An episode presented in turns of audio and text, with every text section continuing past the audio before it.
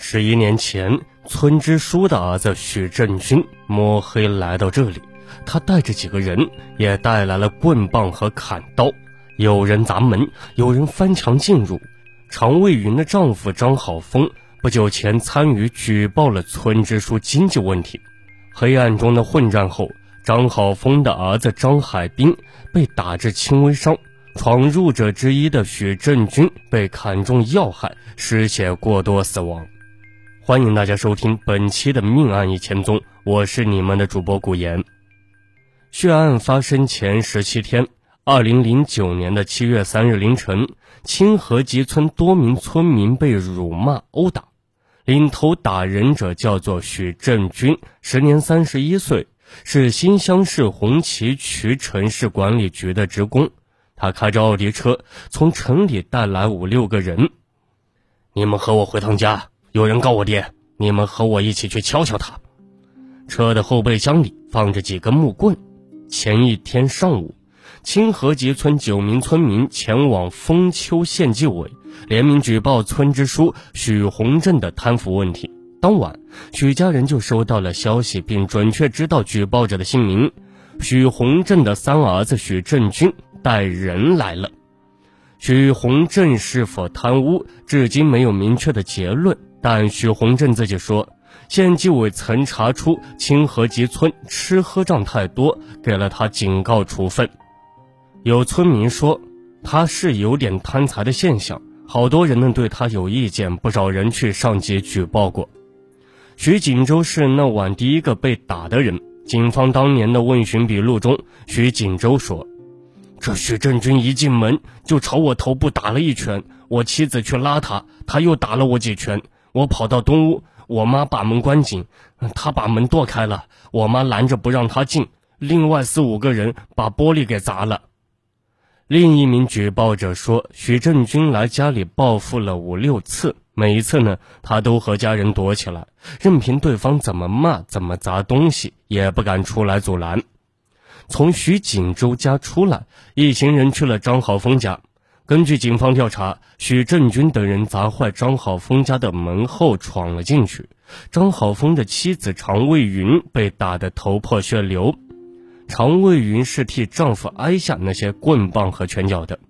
她向记者回忆，对方几人进入门后开始还挺客气，早，没你事，张好峰，你出来吧。张好峰闻声从屋里出来。他们拿着棍要打我丈夫，我把他们拦在门外。常卫云说：“对方开始动手了。”许振军等人把铁锨、把砖头都砸在自己的身上，他使劲地往外推对方，死死顶住大门。这个家的女主人冲在最前面，我怕怕也没办法，我得救我的家人。如果他们打死我丈夫，我怎么办呀？常卫云说。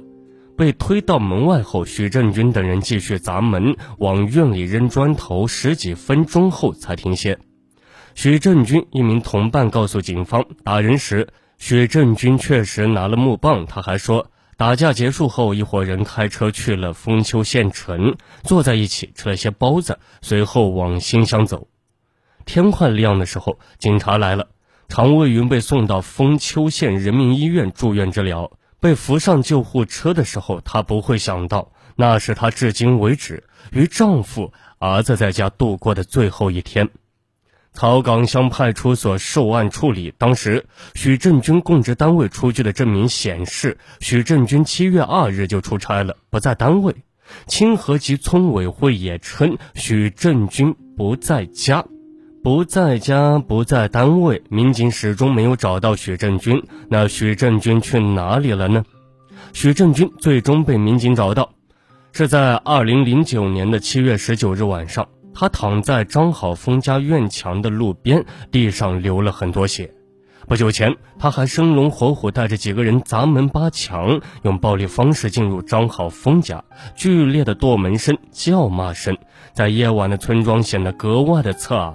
众多清河籍村民目睹了这一过程，有村民回忆，那是一场堪称明目张胆的强行入室，唯一的掩饰只有昏暗的夜色。村民潘某记得，那天夜里他独自在家，听到有人敲门，潘某起身开门一看，三四个人已经往南去了，其中一人嘴上还喊着“不是这一家”。潘某回屋睡觉，第二天就听说张好峰家出事了。一名在附近小卖部玩耍的村民听到打架的消息，赶了过去。他看到有几人正在剁张家的大门，还有人翻墙进去。一会儿呢，门开了。几个人一拥而入。他说：“现场围观的村民很多，但天太暗，他离得有些远，没有看清剁门的人和围观者的模样。”八十岁老人许坤亮证实了这些细节：有五六个人过来，到张家门口开始剁门，还有人扒墙呢。只听到剁门和木棍捣门的声音，门怎么开的不知道，就看到那五六个人都进入了张家。然后就听到院里传来砰砰咚咚的打架声。二零二零年的九月，记者在现场看到，时隔十一年，张家大门上仍留有被闯入者破坏的痕迹。彼时对方尚在剁门时，张家人就已经报了警。徐振军到俺家来了，快打死人了，你们快点来吧。根据当时草岗乡派出所民警的描述。当晚的九点二十分许，派出所接到张好峰女儿的电话。张好峰的儿子，时年二十二岁的张海滨说：“上次来我家闹事的人又来了，我下楼去看到父亲和妹妹，就问报警没有。父亲说报了，我又让妹妹报了几次，但是大门始终被他们剁着。”常卫云也接到女儿的电话：“家里又来人了，在砸门。”十七天前被殴打的伤势未好，常卫云仍在医院治疗。儿媳怀他九月即将临盆，也和他一起住在医院。那一晚，常卫云没有合眼，他担忧家人的安危。挂断女儿的电话后，他开始疯狂打电话报警，打了几百个电话报警呢。记者获取到一份通话记录显示，当晚九点三十八分至半夜十二点钟。一百四十四分钟内，常卫云拨出了二十七个报警电话，包括幺幺零、草岗乡派出所座机、草岗乡派出所所长赵云飞手机等。我想回家了，但我的腿已经软了，都不会站了。常卫云始终不知道家人的情况。天亮后，有邻居给他打电话，让他千万别回家。除了双方当事人，无人看到当晚院内打斗的情况。在张家附近围观的清河籍村民虽多，但无人上前去看。已经死去的许振军没法再开口。记者获取案件的卷宗中，张浩峰父子讲述了院内发生的事。张海滨说，他从二楼卧室下来，让二十一岁的妹妹报警，躲到屋里。父子俩站在院子里，每人手里拿着一根木棍，等警察来。有过上次被打的教训，谁也没敢去大门口，担心被伤着，也不知道对方这次来了几个人。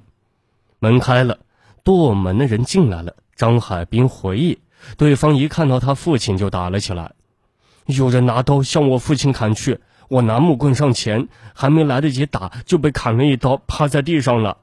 张海滨说：“他随手从猪圈边捡起了一把西瓜刀，正要朝对方砍去，又被人踹倒。